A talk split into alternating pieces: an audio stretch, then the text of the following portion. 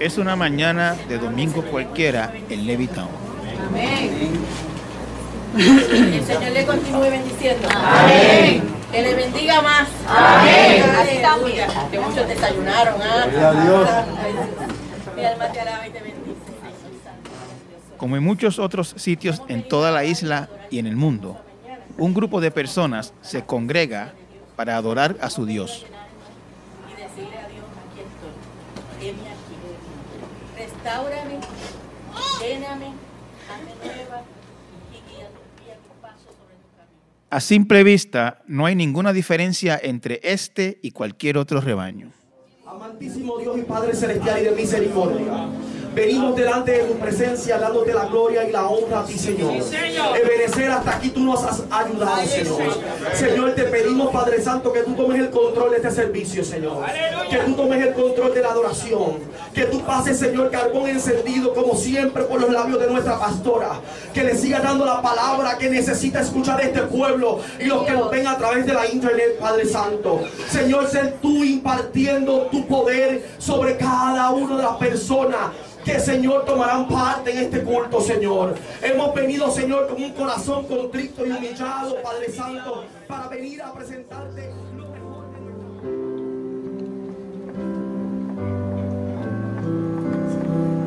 Yo sé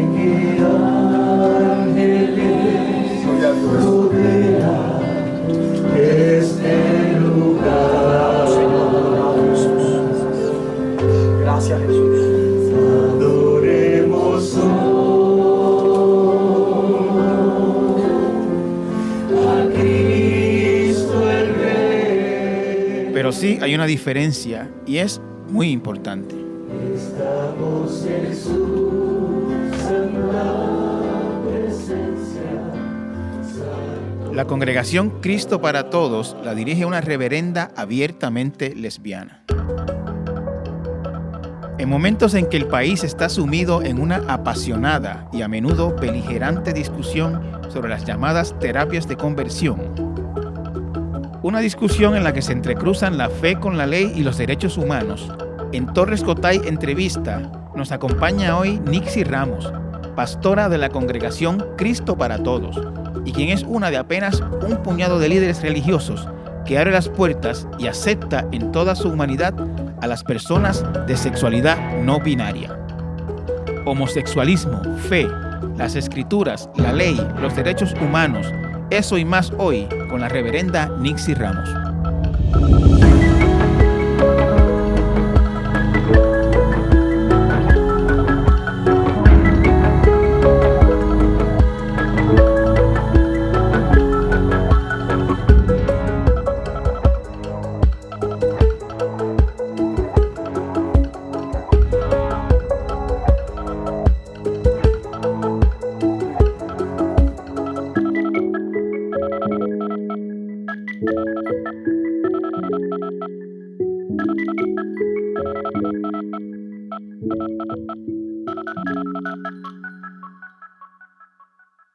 Reverenda Nixie Ramos, eh, encantado de tenerla en mi podcast. Muchas gracias por haber aceptado mi invitación para conversar en, en el día de hoy. Gracias a ti, Benjamín, por la invitación que me has extendido y encantada también de compartir este tiempo contigo y con toda, y con toda la, la- la gente que, que te escucha a través de este podcast. Muchas gracias. Eh, reverenda, usted es reverenda y lesbiana.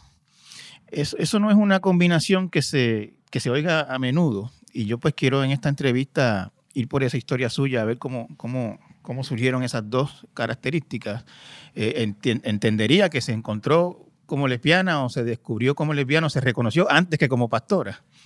Eh, cu- cuénteme de, de ese proceso, cómo fue su niñez, dónde usted creció, etcétera. Pues tienes muchas preguntas. Empiezo por la primera. Eh, nací en Ponce, vengo de una familia numerosa, eh, soy eh, psicóloga de profesión. Y sí, eh, previo a, tener un llamado pastoral, porque lo de reverenda es por llamado pastoral. Lo de lesbiana es porque desde que yo me reconozco, nací así y, y sé que he sido así siempre lesbiana.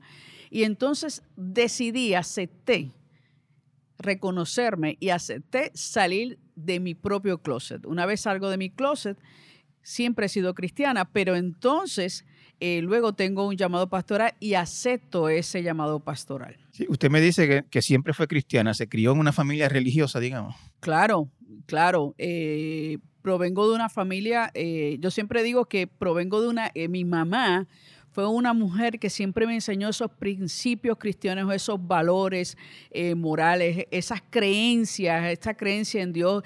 eh, y sí, por muchos, muchos años fui católica practicante, eh, fui eh, de, la, de la Legión de María, de la Juventud Acción Católica, me mantuve, me mantuve siempre activa en todos, ese, eh, en todos esos círculos.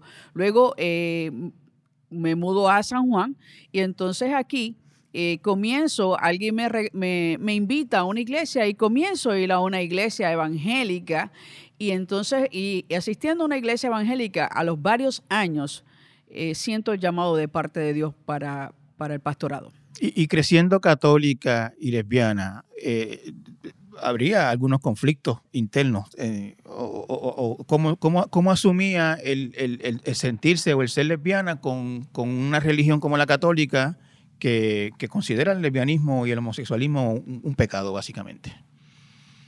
Si supieras que no, no me sentía excluida. Yo creo que soy de ese por ciento de nuestra comunidad LGBT que la realidad es que nunca sintió ese, eh, esa exclusión, por lo menos de parte de Dios, sí de la institución. Mm, A, a eso me refiero. Eh, eh, sí, obviamente, y ese era el miedo, el temor, inclusive viniendo de una familia también católica, de una familia practicante. Soy la menor de muchos hermanos. Este, eh, me sentía que eso me iba a traer problemas, me iba a traer controversia, aunque, aunque dentro de mí entendía que no era pecado.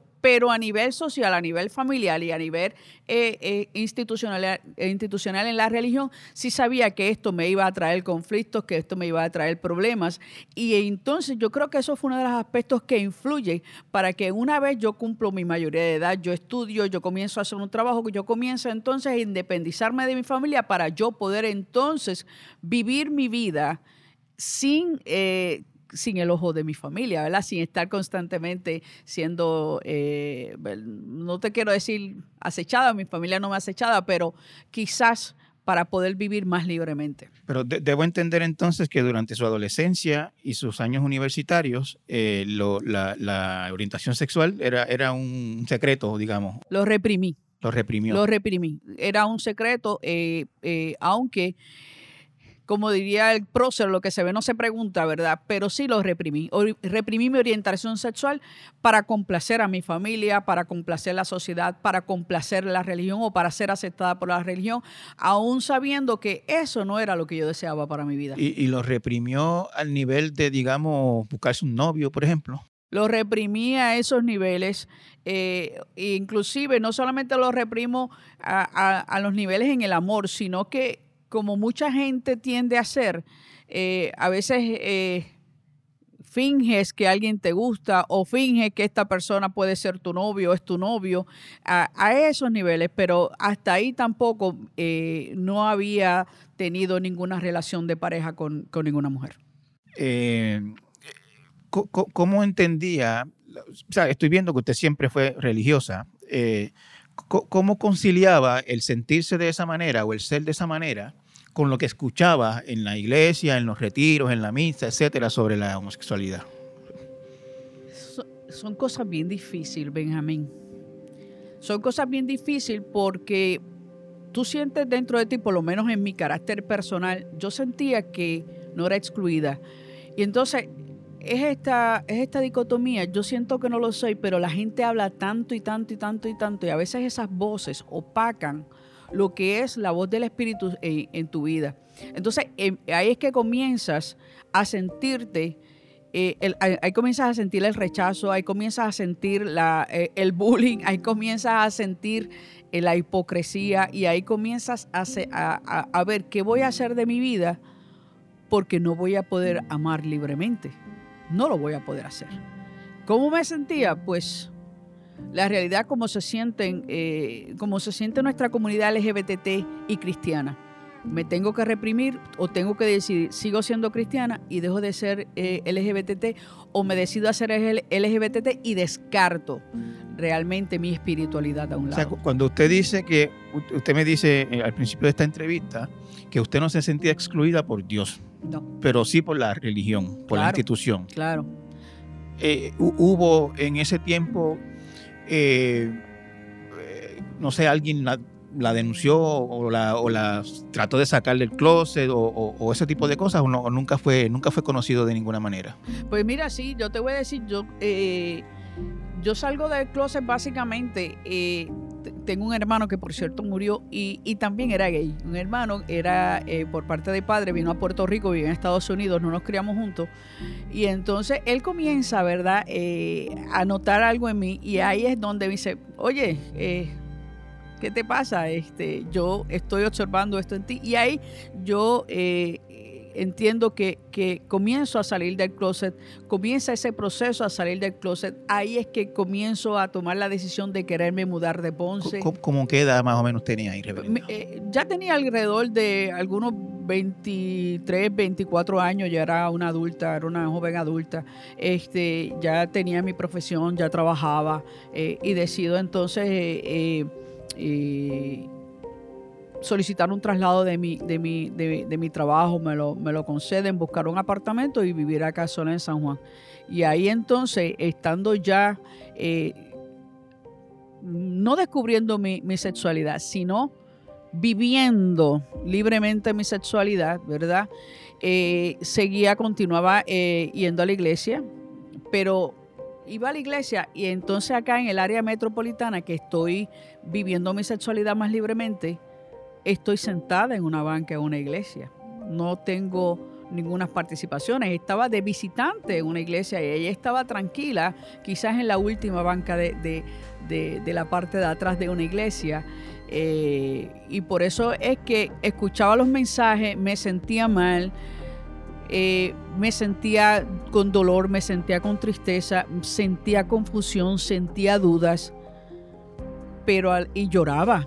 Eso, eso me está diciendo cuando escuchaba los mensajes Cuando de, escuchaba los mensajes, Toda, perdóneme, en este tiempo que estamos hablando, todavía católica.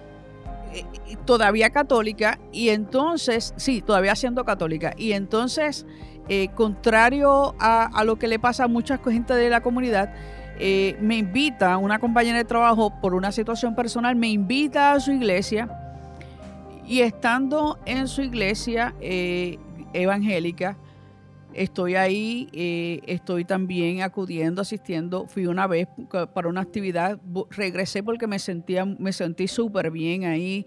eh, ¿Qué iglesia, si recuerda o lo puede decir? Claro, eh, la Iglesia Evangélica Unida que está que está en, en la Avenida Andalucía, estaba en la Avenida Andalucía. Y te voy a decir más, el pastor murió allí, el, el pastor Carlos Cardona. Y ese pastor fue eh, un pastor de tanto amor, de tanto y de tanto amor.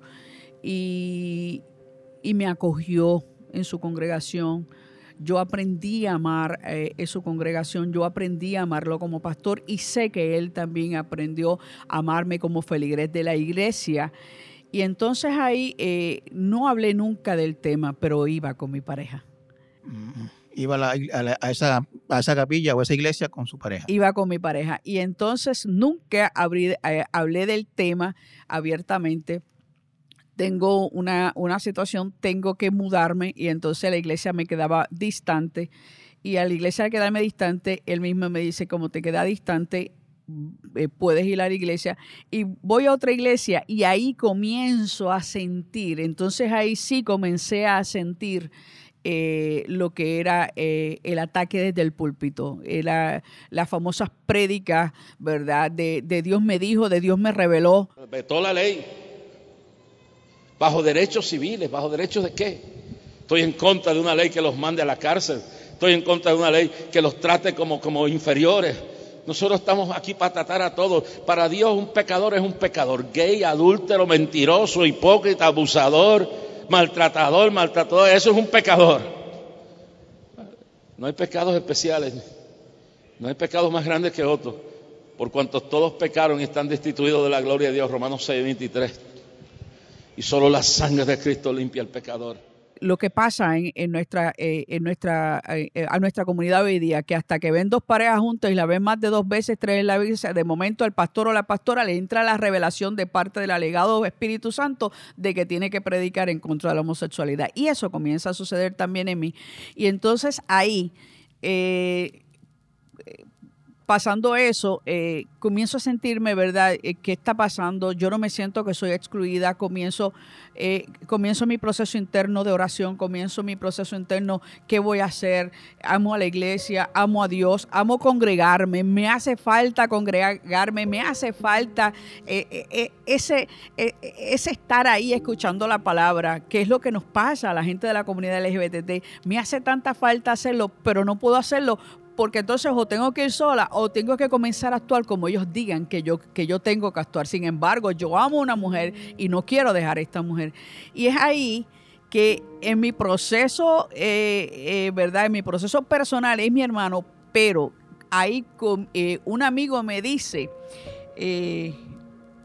hay unas mujeres, así me dijo, hay unas mujeres que son pastoras y son lesbianas. Yo, ¿en serio? Y me dice, sí, nos has escuchado hablar de ella y se llama el Centro Cristiano Los- Las Otras Ovejas del Rebaño. En Río Piedras, si mal no recuerdo. En Río Piedras, con la reverenda Alma Matos y Charito Quiñones. Y entonces digo, ¿cómo es eso? ¿Cómo es esto que hay una iglesia en donde pueda ir, tú puedas ir y me dice, puedes ir con tu pareja? Y yo voy allí. Y estando allí, yo comienzo a sentir y comienzo a entender que eso que yo estaba vivi eh, que eso que yo estaba experimentando, de que Dios no te castiga, de que lo que yo sentía dentro de mí era esa presencia de Dios que cuando yo le hablaba, que cuando yo lo oraba me escuchaba, que cuando yo le pedía atendía mis súplicas, que, que yo me sentía amada por Él. Eso era, eso no era algo que estaba, eh, que, que era malo sí, y que no era cosas, otras voces, sino que esa era la verdadera voz de Dios y allí comienzo a congregarme y allí comienza mi proceso. Y tú dirás, pero si yo solo lo que he intentado y pretendido es servirle a Dios, ¿por qué entonces tengo que ser perseguido? Preocúpate cuando por la causa de Cristo no te persigan. Ahí es que te- te tú te tienes que preocupar, porque cuando tú entras en un, en un proceso, es que Dios quiere algo contigo y te está preparando para la grandeza de lo que viene para ti. Ser cristiano no es fácil, ser ministro más difícil aún.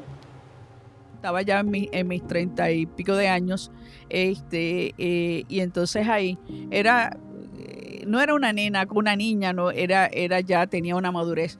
Y entonces ahí yo comienzo a experimentar que puedo seguir amando a esta mujer.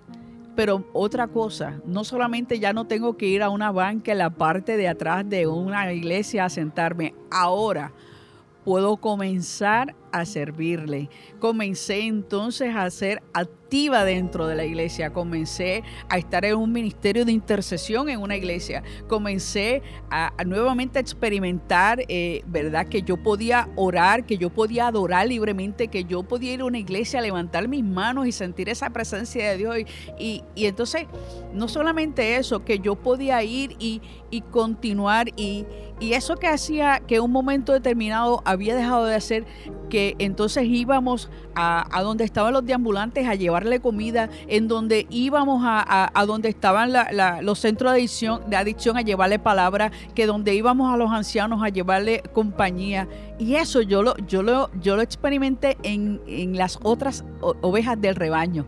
Esta, eh, una iglesia de puertas abiertas en donde para muchas pastores y pastores son, ¿verdad? Este, eh, son lugares en donde no está la presencia de Dios y en donde solo habita el, el- diablo, como ellos dicen.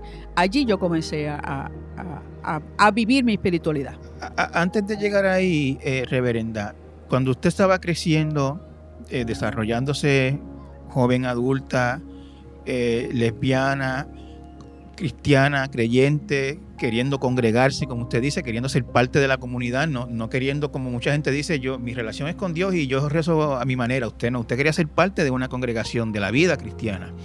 ¿Cómo usted conciliaba eso con, Y, y yo sé que vamos a hablar en otro más adelante en esta entrevista de esto. Yo sé que los textos bíblicos sobre la homosexualidad pues tienen su, su particularidad de su época y su cosa, pero me pregunto si en ese tiempo, ¿cómo usted se, se, se conciliaba el, el- el ser lesbiana con, los, con, con la palabra que se puede interpretar que condenaba a la homosexualidad? ¿Cómo usted manejaba eso?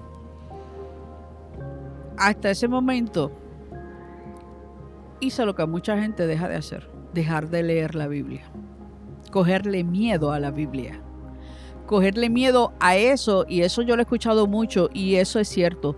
Eh, no te atreves, ¿verdad? Es como cuando tienes un sobre de un diagnóstico y no te atreves a abrirlo. Pues a veces eso hacemos con la Biblia, a veces eso hacemos. Entonces, eh, simple y sencillamente, eso estaba ahí, la Biblia estaba ahí, pero yo escuchaba, de oídas te había oído, pero hasta ahí. No, no, no interactuaba con, con la palabra, no interactuaba con la escritura. Eh, y entonces, peor aún, eh, por no interactuar, tenía miedo de profundizar, que ese es uno de los mayores errores que hay en nuestra comunidad, no profundizar precisamente en la escritura. ¿Y cómo lo lidiaba? ¿Cómo conciliaba? Como quien dice, en ese momento cerré la Biblia y comencé a, a- a buscar, aunque me quería congregar y aunque me congregaba, era como esta relación particular, te hablo, siento tu, siento tu presencia, me hablas, pero esto que está ahí realmente no, este libro no lo quiero leer. Y entonces después de ese de, de llegar a esta iglesia, los, la- los otros rebaños, Las de- otras ovejas del las otras rebaño. ovejas del rebaño, que, que por fin se sienten la libertad, como usted misma me dice, de no solamente de congregarse, de sentarse en la última, en el último banco de la capilla, sino en, en estar al frente y en participar activamente de la vida de la iglesia. ¿Qué, qué, qué, qué representó eso para usted? ¿Cómo, cómo- cómo, eso le ayudó? Liberación. Esa es la Liberación. liberación. Sí, te liberas. Te liberas y lo que habías dejado de hacer, comienzas a hacerlo. Comienzas a adorar a Dios más libremente, porque uno lo, lo- en nuestra, ¿verdad? Eh, iba a la iglesia y, lo adoraba, pero ahora sentir, eh, más que sentir, reafirmar que eso que, que- que yo pensaba estaba en lo correcto, pues entonces eso reafirmó, ¿verdad? Mi, mi, mi espiritualidad, reafirmó mi devoción, reafirmó mi fe. Usted me habló en algún momento de que salió de su propio closet eh, y, y salió del closet eventualmente. Eh, en ese tiempo, antes de ese tiempo, ¿cómo, cómo fue ese proceso? Benjamín, los closets de los armarios tienen muchos pestillos, tienen muchas puertas. El primer closet que tú tienes que salir es el tuyo. El tú reconocerte que eres homosexual, eres lesbiana, eres bi, eres trans, o eres, eh, ¿verdad? Eh, queers, lo que, lo, que, lo que sea. Pero ese es el primer closet. Ese es el primer closet que tú tienes que, que- que abrir, la primera puerta que tienes que abrir. Esa usted la abrió desde adolescente, según Esa- entiendo aquí. Eh, Esa, esa estaba en mi, en, mi, en mi mente cuando estaba en kindergarten y, eh, o en primer grado y realmente eh, eh, lo que me atraía no eran los nenes, eran las nenas. Lo que pasa es que a esa edad tú no tienes esa, esa, esa mentalidad, ese conocimiento. Pero ya, de, ya en la adolescencia, ya en los grados de universidad, pues eh, comienzo a, verme eh, como soy. Luego no, no salgo del closet con mi familia, salgo del closet con ciertas amistades, no con todas. Eh, salí del closet primero a nivel de iglesia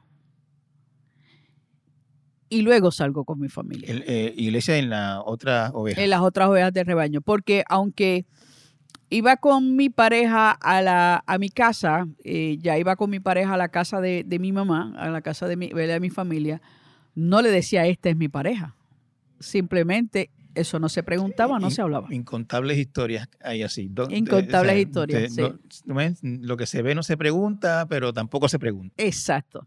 Y con la familia, reverenda, cuando le tocó ese momento, su mamá, su hermano, su papá, ¿cómo fue ese momento? Mi papá, eh,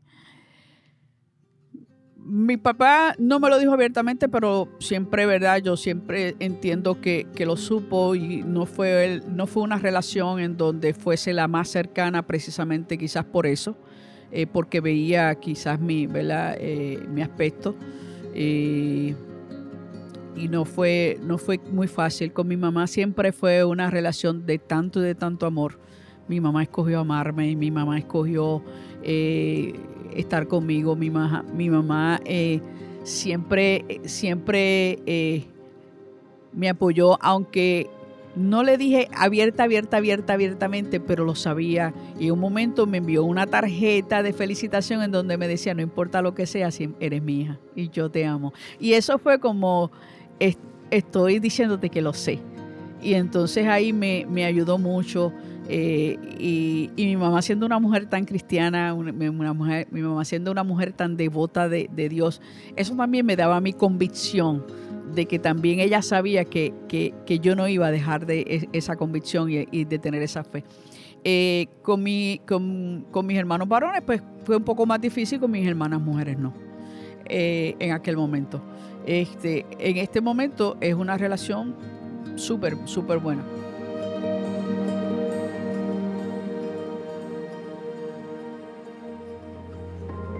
Después de la pausa, Nixie Ramos recibe y responde el llamado del ministerio.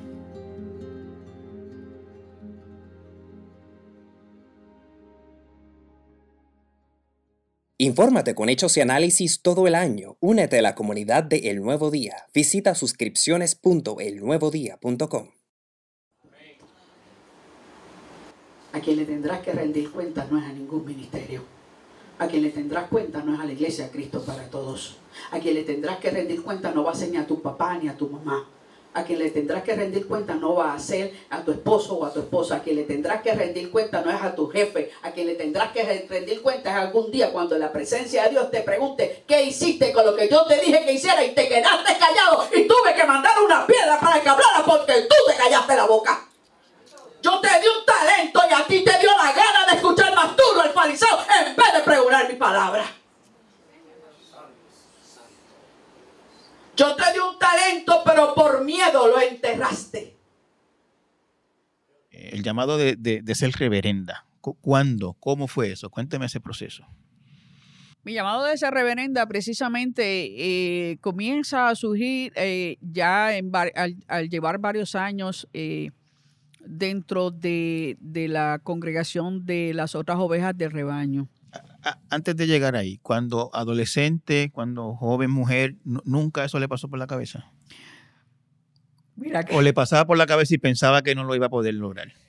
Eh, yo creo que eh, eh, yo asistí, estaba en la iglesia católica y hubo, ¿verdad? Este, eh, obviamente la iglesia católica mm, sabía que monja no iba a ser. no me llamó la atención ser monja. Eh, la iglesia católica tiene un terrible problema, ¿verdad? Que, eh, que, no acepta mujeres, pues obviamente como que ahí estaba descartado. Por eso es que dentro de, de, eh, de mi adolescencia, ni mi juventud bien temprana, no pasaba por mi mente porque estaba en una iglesia en donde las mujeres están vetadas para ser sacerdotisas, ¿verdad? Y nunca, eh, eh, nunca tuve ese llamado a, a- a ser monja y, y le admiro a quien haya tenido ese llamado. No tenía el don de continencia, para así decírtelo. Este, por eso surge cuando entonces comienzo a estar en una iglesia protestante, por decirlo así. Entonces ahí es donde comienza eh, esa inquietud. Ya estaba en un ministerio de intercesión, estaba en, varios ministerios de, de ayuda, de compasión eh, dentro de, de la iglesia. Y entonces eh, surge en mí el deseo de, de servir ya no solamente a Dios, sino a ese prójimo que Dios había llamado a servir. Y entonces es ahí que, que- que comienza el proceso de lo que es el llamado. Y a yo primero identificarlo y luego a atreverme a aceptarlo. ¿Y, y, y- cu- cuándo fue eso, más o menos? ¿En qué año? Yo te diría que eso fue alrededor de, a finales de, yo llego a las otras ovejas de rebaño como creo que como en el 94, como alrededor de más o menos como en el finales del 98, no- 99. ¿Y cómo se hizo reverenda? ¿Estudió? ¿Cómo, cómo es eso? Claro, eh, fui y, y me capacité, me discipulé. Eh, y me disipulé y tengo que decirte, y ahí sí que la que no, eh, eh, no te digo el nombre de la institución, pero me disipulé y me disipulé, este, precisamente me certifiqué eh, en, en la maestría en religión me certifiqué como capellana, pero, pero al, al ellos, este, al- al- a la asociación, ¿verdad? O, la- institución, la organización, mejor dicho, eh, saber de mi orientación sexual me quitó la, me quitó la, la licencia como capellana. Este, me la, me la retiró.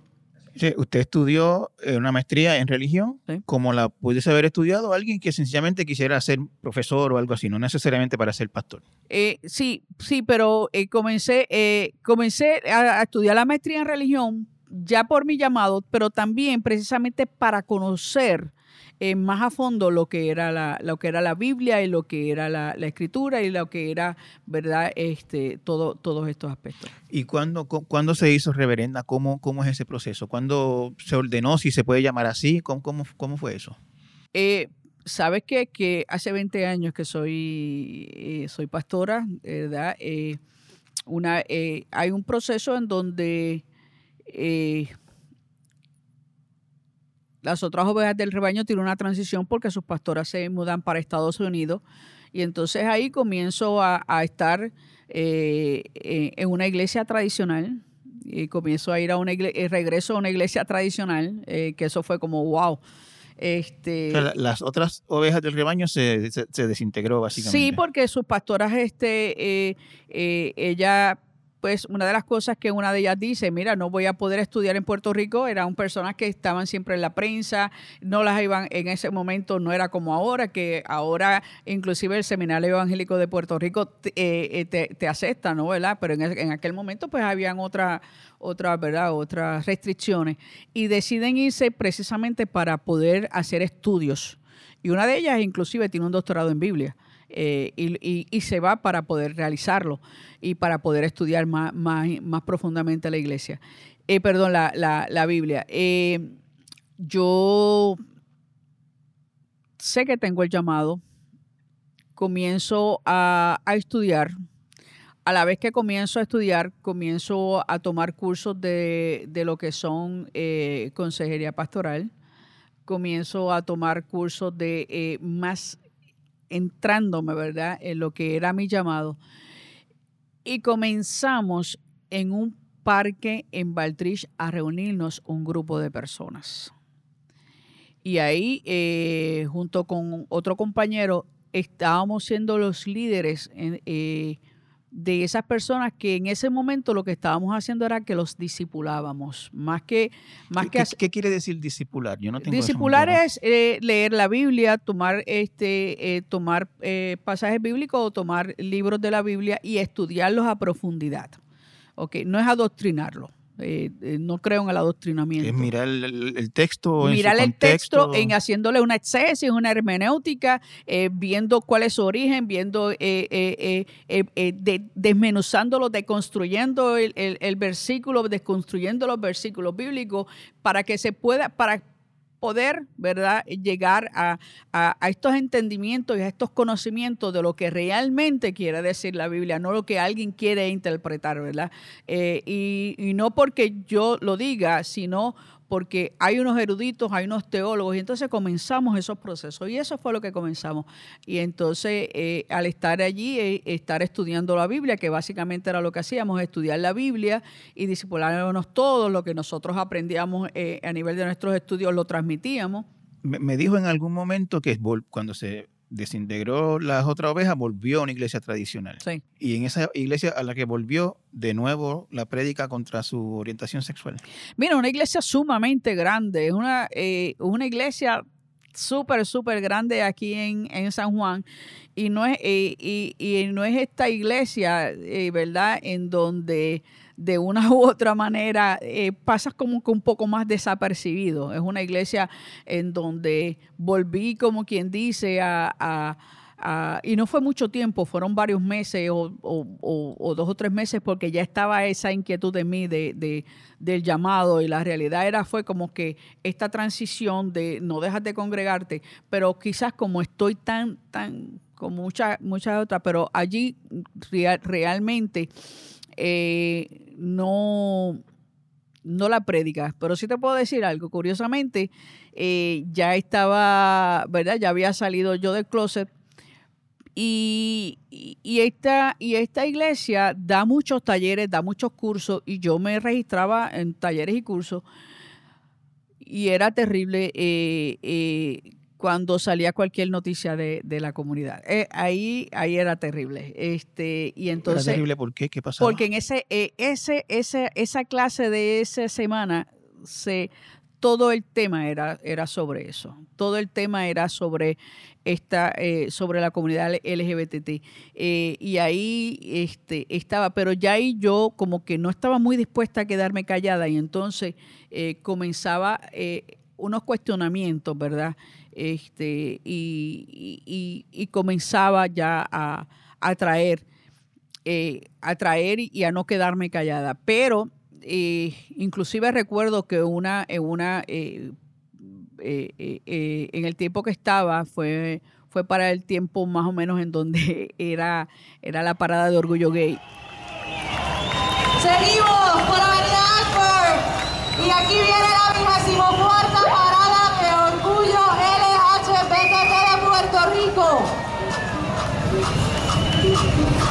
¡Viene esos sonidos! ¡Viene la música! ¡Esto es una fiesta!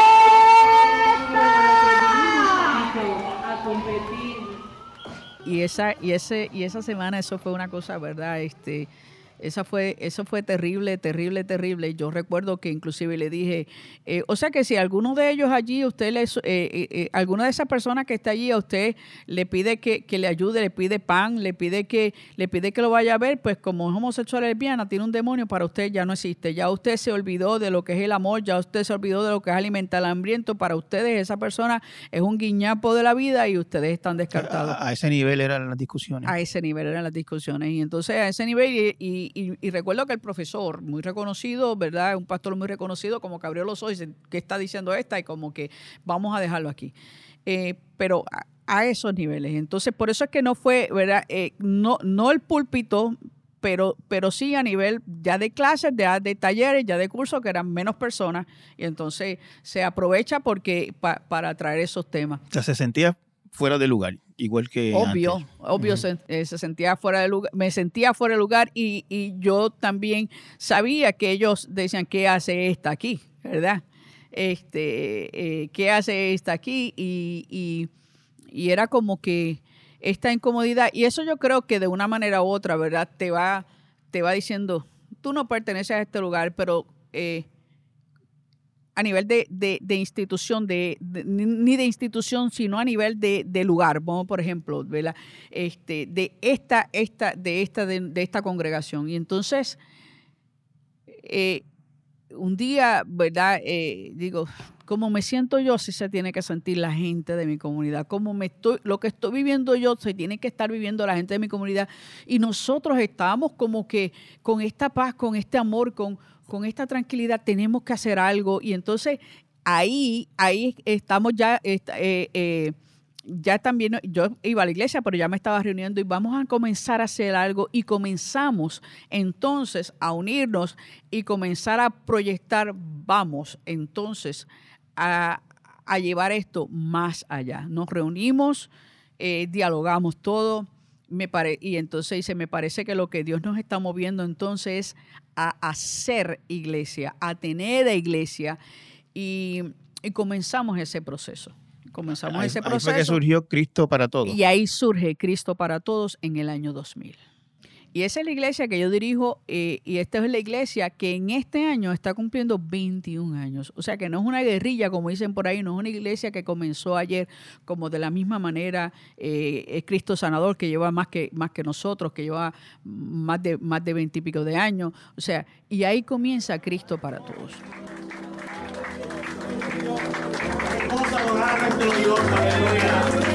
Es sentir la presencia de nuestro Dios vivir. Gloria a Dios, aleluya.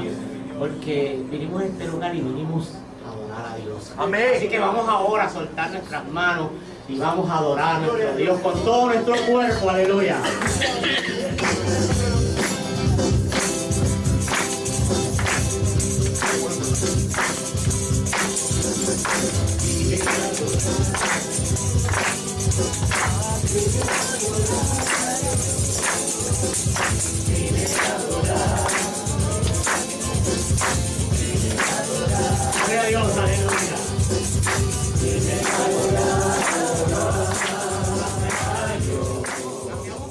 Las iglesias, los templos. Cuando hablo de la iglesia, la iglesia somos todos. Dice, donde hay dos o más reunidos a mi nombre, ahí está. Por lo tanto, cuando hay dos o más, hay dos o más personas reunidas a nombre de Dios, allí está Él. Si dos o más personas se reúnen en un lugar, no debe haber diferencia en la presencia de Dios, si, si es a su nombre. Y si se le permite la manifestación de su espíritu. Es igual en el momento en donde nosotros adoramos a Dios, le oramos a Dios y llevamos, utilizamos la Biblia, la misma Biblia que en un momento cerré. No solamente la abrí, me dediqué a estudiarla, me dediqué a, a busqué lo que era, qué es eso de hacer exégesis a un, a un texto, qué es eso de hacer la hermenéutica, ¿Qué, qué es lo que es la filología, qué son esos términos que a veces a la gente le diga, ¿por qué y por qué es tan importante estudiarlo? Y comencé, y, entonces todas esas prácticas, todos esos conocimientos, todo eso lo incorporo eh, estando ya. Y, ¿Y por qué te digo que tengo que hacerlo, como quien dice, en el clandestinaje de mis estudios? Porque ya estaba comenzando a abrir la, la, eh, no había terminado de estudiar, pero ya estaba comenzando a abrir la obra. Y entonces tuve que irme, como quien dice, al clandestinaje pero no con, no con Jesús. Con Él nunca fui clandestina. Y entonces eh, yo predico a Cristo y le predico a la gente del amor de Jesús y le predico de la inclusión y le predico de, de, de, de, la salvación. Yo no tengo que estar predicando otra cosa que no sea Jesús. Que en ocasiones desde el mismo altar yo tengo que decir, no importa quién seas, cómo seas, ni a quién ames, ni cómo ames. Aquí lo que importa es tu relación con Jesús. Y le adoramos a un Dios de, de poder. Y le oramos a un Dios de poder. Y hemos sido testigos, inclusive, de, de- muchas cosas hermosas dentro de nuestras congregaciones. Van familia, van su mamá con sus hijos, va, eh, eh, eh, tenemos gente que, que puede llevar a sus papás.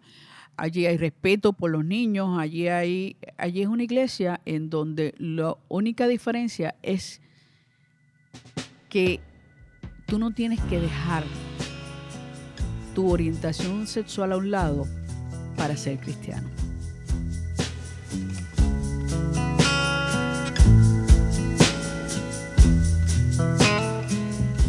Luego de la pausa, ¿qué dice la Biblia sobre la homosexualidad? No se pierdan el resto de nuestra charla con la reverenda Nixie Ramos.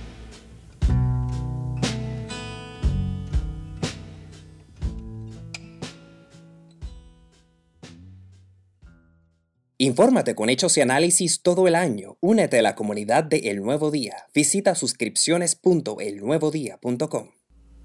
Lucas capítulo 17, verso 28, dice la Biblia, y como fue en los días de Lot, así sería en los días del retorno de nuestro Señor Jesucristo. Alabe lo que Él vive.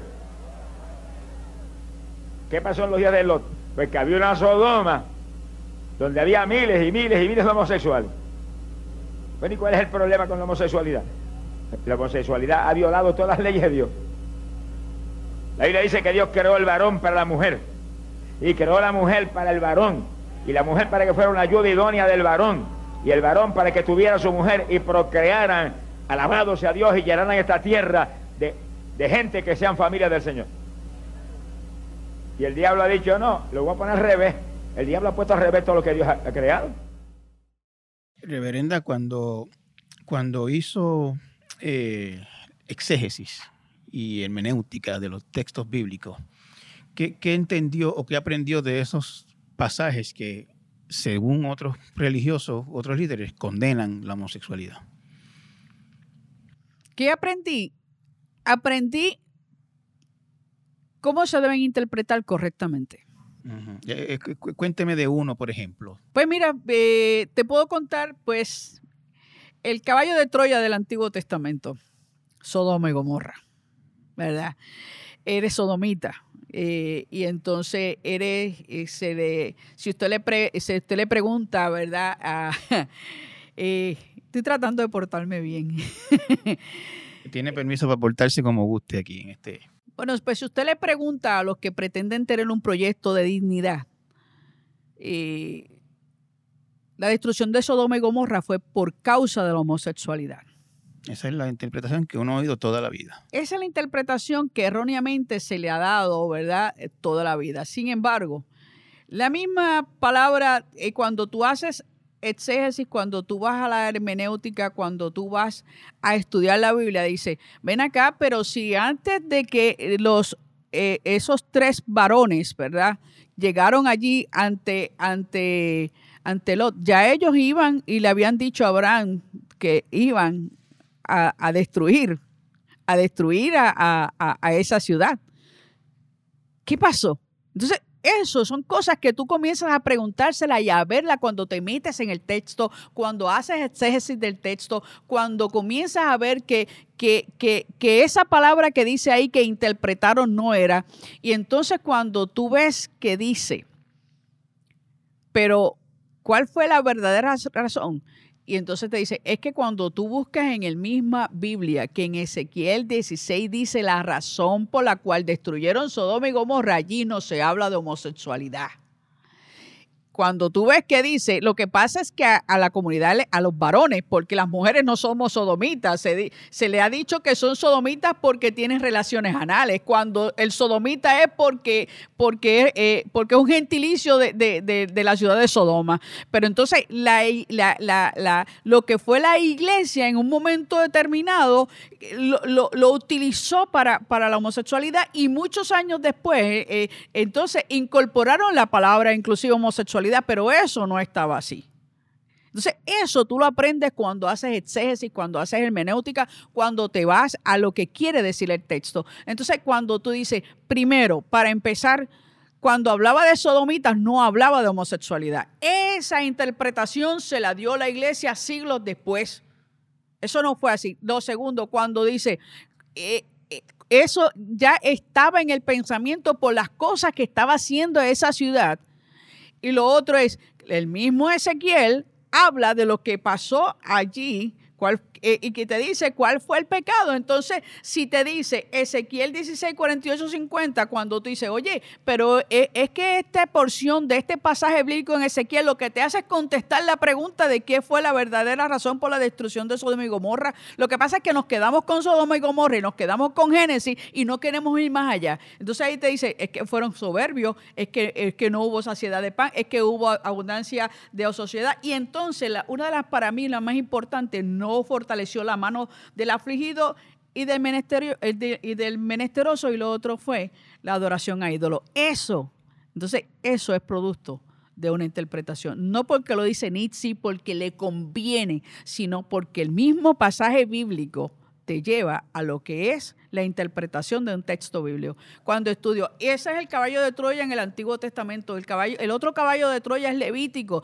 y, entonces dice, pero es que Levítico fue un código de santidad para, para los sacerdotes, para, para los, leviti- los levitas. Entonces cuando tú vas y tú hablas, dice, es que ahí no se está refiriendo a eso, y entonces tú comienzas. Ese, Levítico es el que habla de echarse varón con varón. Levítico es el que habla de echarte la voz, eh, sí, de echarse. que de hecho no dice mujer con mujer, pero eso es otro tema. Yo siempre, eh, yo, bueno, eh, eh, Benjamín, yo hablaba en estos días y yo decía, es que eh, eh, precisamente tú sabes por qué. Porque parte de esta,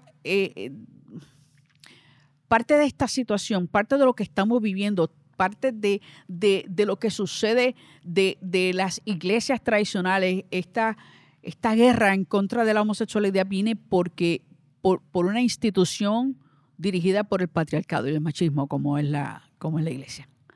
Entonces fíjate que, que las mujeres somos, somos tan y tan ignoradas dentro de lo que es el patriarcado, el patriarcado tanto bíblico como tanto institucional de la iglesia, que no habla de las mujeres lesbianas, habla de los homosexuales. Así que las lesbianas somos cuasi santas. Y, y hay otro pasaje, pero este ya en el Nuevo Testamento, Claro, Corintios y Romanos. el que habla de hombres afeminados.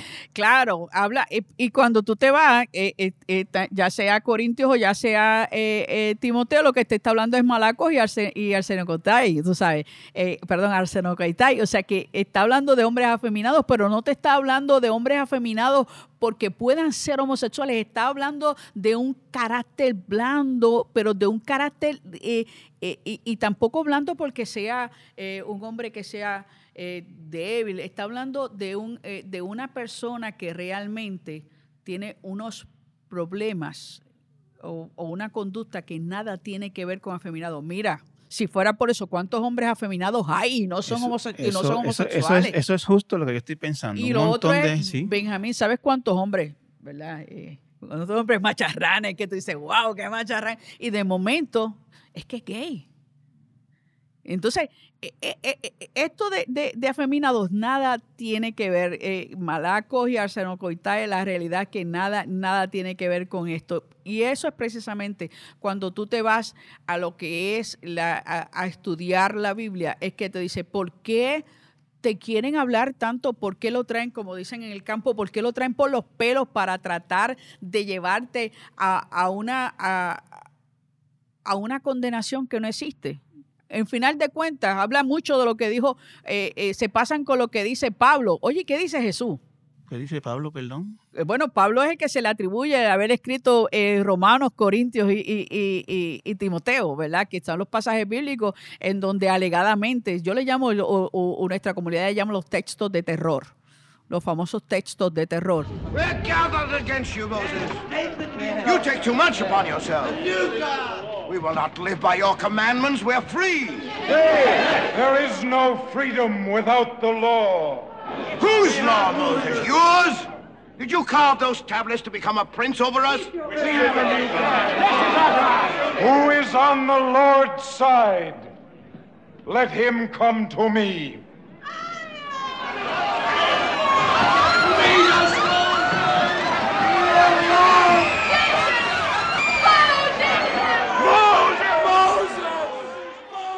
La Biblia tiene. ¿Cuántos libros? La Biblia tiene 66 libros. Hay seis o siete versículos bíblicos que alegadamente Exacto. hablan de, de, de en contra, alegadamente hablan de en contra de la homosexualidad, pero eh, no se habla eh, de, de- que hay, eh, de que hay más de mil versículos que hablan en contra de la opresión, pero eso nadie lo dice.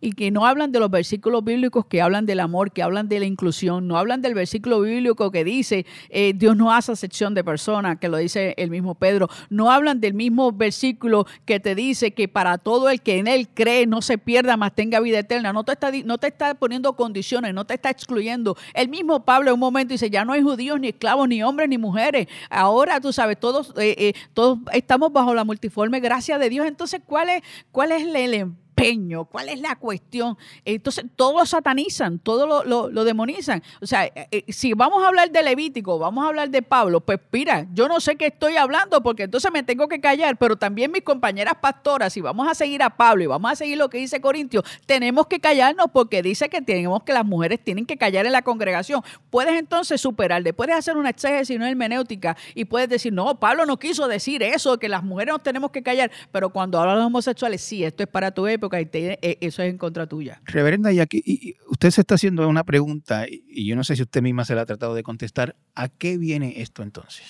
¿A qué viene este, este empeño de algunos líderes religiosos que viven con esto en la cabeza todo el tiempo? Hay líderes religiosos que uno no los oye hablando solamente de esto. O sea, hay- hay- yo le podría mencionar, si quisiera, unos cuantos nombres de unos cuantos pastores que en la vida uno solamente los oye cuando vienen a hablar de esto. Fíjate, voy a comenzar a contestar tu pregunta con una, con una, con algo que tú me dijiste, que viste varios cultos de nuestra iglesia y viste que allí no había diferencia. Si ves si los cultos, yo no tengo que estar predicando de la homosexualidad. Yo predico a Dios. Eso fue hace un rato te lo dije, ¿te acuerdas? Yo predico del amor Yo predico de servicio, yo predico eh, de, de, de lo que es, ¿verdad? De lo que Jesús vino a hacer en mí y de lo que hace en mí. ¿Por qué está pasando? Estamos tan, hay una, están desenfocados. Entonces predicas más del diablo, predicas más de condenación que realmente y dejas de predicar de lo que vino a ser Jesús en el mundo, a conciliarnos con la a conciliar el mundo con, con, eh, la humanidad con Dios. Entonces se olvida. ¿Por qué? Porque estamos desenfocados, porque nos conviene, porque, porque mucha gente, muchos líderes no han, no han cogido una Biblia para leerla, no, porque hay tantos pastores que se trepan a un altar, pero no, no han estudiado, eh, no, no, no han, no han ido a un instituto, no han ido a un seminario, no han ido, eh, no cogen clases para saber qué realmente dice.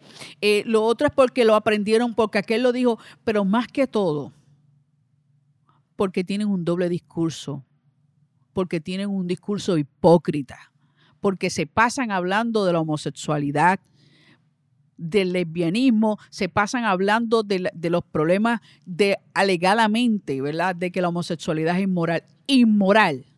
Inmoral es que se abuse de un niño, inmoral es que se maltrate a una mujer, inmoral es que, es que los viejitos se mueran de hambre, inmoral es que la iglesia se llene de millones de dólares y la gente siga muriendo de necesidad. Inmoral es tener que mantener a un pastor para que se dé vida de rico.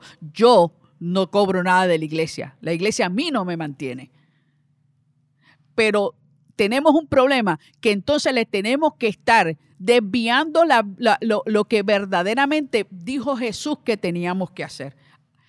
Y ese es el problema, desenfocados.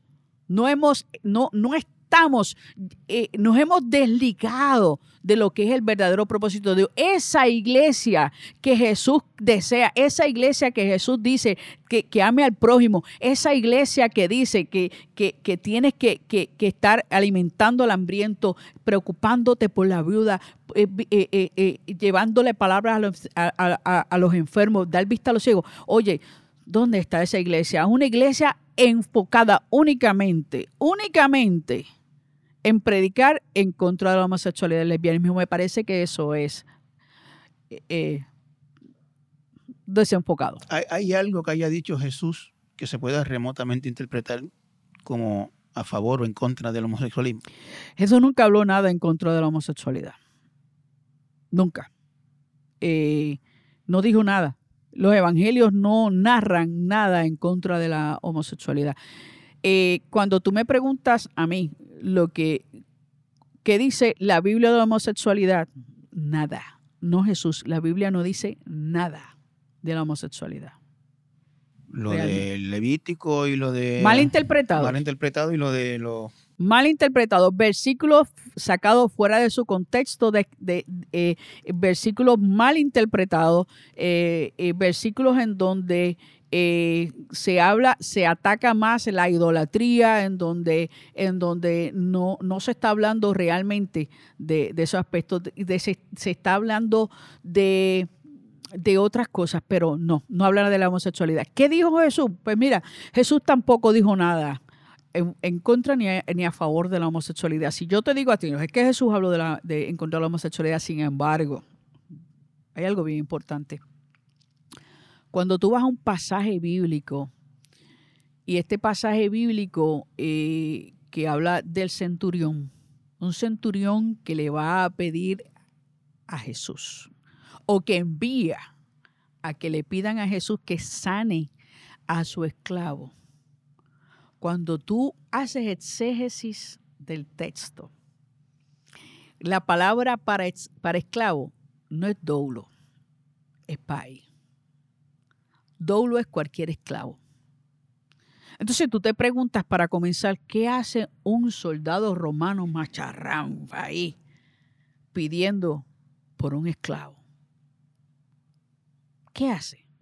Eso no es lo que, esa no es lo que, lo que la Biblia, lo que los romanos, ¿verdad? Lo que se enseña de, de, de lo que eran los soldados romanos, y más un centurión. Y este hombre que envía, vayan y díganle a Jesús que por favor sane a mi país. País es la palabra que utiliza. Y cuando tú buscas qué es pay, es esa, hay esa posibilidad en la interpretación, en la, en la traducción, que se refiera a alguien en donde tengo un vínculo afectivo. Vamos a llevarlo, vamos a ser más suave, donde tengo un vínculo afectivo. Ese es. Eso no lo dice Nietzsche. Eso lo dicen eruditos. Eso lo dicen teólogos. ¿Ok? Por lo tanto, ¿qué hace Jesús? ¿Tú te crees que Jesús no conocía?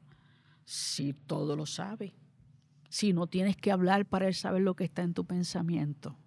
Inclusive Jesús no va, pero envía la palabra de sanidad y dice que es sanado. Y dice, no he hallado en todo Israel nadie con tu fe. Valida la fe de ese hombre que posiblemente, vamos a poner, vamos a entrarlo en las probabilidades, ¿verdad? Que probablemente haya tenido un vínculo afectivo que era, quiero que sepa, que era posible porque estos centuriones estaban lejos y lejos y una de las cosas que se dice era que practicaban eh, eh, eh, el sexo, ¿verdad? Y tenían sus parejas de parejas del mismo sexo. Esa es una. Otra, otro que te quiero decir, no habla de la, no habla de la, eh, no habla de los homosexuales, sin embargo, cuando tú dice, ves en un Juan 6, 37 que dice, el que a mí viene yo no le echo fuera. Y al que a mí viene yo no le echo fuera. ¿Qué está diciendo Jesús? No está poniendo límites, no está poniendo trabas. El que a mí viene, yo voy a él. ¿Tú te crees que yo o el 99.9999% de la gente de nuestra comunidad que sea cristiana en algún momento no le hemos pedido a Dios que nos quite lo de ser homosexual y lesbiana? ¿Tú sabes cuántas veces eso se ha pedido? ¿Tú sabes cuántas veces en los altares, en los púlpitos, se rodea a la gente, noches enteras, días enteras haciendo ayuno, noches enteras haciendo oraciones para sacar ese demonio de la homosexualidad? O ellos no tienen poder, o Jesús no tiene poder, o simplemente Jesús no quiso. No quiso que ellos dejaran de ser homosexuales y lesbianas. Porque si yo le digo, heme aquí, haz de mí lo que tú quieras, yo me entrego, yo, yo voy a hacer, porque al final de cuentas yo quiero obedecerte, yo quiero hacer tu voluntad. Entonces, si él me dice, Nitsi, hasta aquí llegaste, hoy te me casas, mi amor, pero te me casas con un varón y, te pones a mi, a mi edad no, pero en aquel momento, entonces, él tenía que quitar de mí ese deseo, ese amor que yo sentía, esa atracción que sentía hacia otra mujer. Porque yo le estaba diciendo, aquí estoy, te lo pongo sobre, eh, eh, en ti para que tú hagas lo que tú quieras hacer. Oye, Benjamín, ¿por qué no lo hizo? ¿Por qué no me quitó lo de ser lesbiana? Porque él levantó de la misma manera que, quizás eh, tuvo que levantar a otros predicadores y a otros pastores para, para llevar una palabra a ese pueblo, pues a, mí me utiliza para eso también. Así que eh, la realidad, la realidad es que eh, cuando tú le preguntas a la gente, yo se lo pedí tantas veces, lloré, yo me casé, dicen algunos, y, y quise tener hijos para que esto, pero no pude, no pude hacerlo. Así que yo, yo cada día me convenzo más del desenfoque de la iglesia, cada día, cada día entiendo menos a los religiosos fundamentalistas y legalistas, eh, cada día los entiendo menos de por qué razón eh, hay esta, hay esta contienda, pero es que esto va más allá de contienda, hay esta... No me sale ni la palabra. Eh, en contra de nuestra comunidad, no le hacemos daño a nadie. No, no estamos por ahí eh, eh, matando, no estamos por, al contrario, nos están matando. Matan a nuestras mujeres trans, no estamos por ahí robando, no estamos delinquiendo, no estamos detrás de un púlpito violando niños que van a buscar de Dios. Hay pastores y pastoras, es otra cosa. Pero Oye, ¿Por qué? ¿Por qué tú, por qué, por qué tú te paras a hacer una, una disertación tan férrea en contra de la comunidad LGBT, pero ¿por qué te sentaste a defender a los religiosos que estaban siendo pedófilos? ¿Por qué? ¿Por qué, por qué luchaste? ¿Por qué abogaste para que sus crímenes fueran impunes? No los puedo entender. El doble discurso no los puedo entender.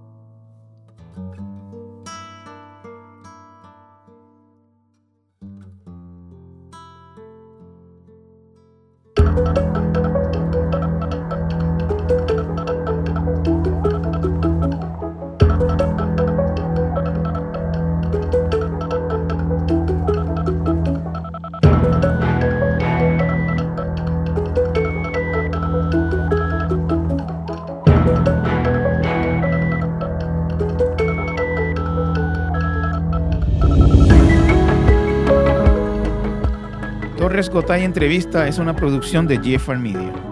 Puedes conseguirlo en elnuevodía.com y en tu plataforma favorita de podcast. Si nos dejas un review en Apple Podcast, más gente puede encontrarnos. Sonido por Pablo Martínez. El diseño de sonido por Víctor Emanuel Ramos. Pre y postproducción María Soledad Dávila. Productora Omaira González Méndez. Producción ejecutiva Celimar Colón.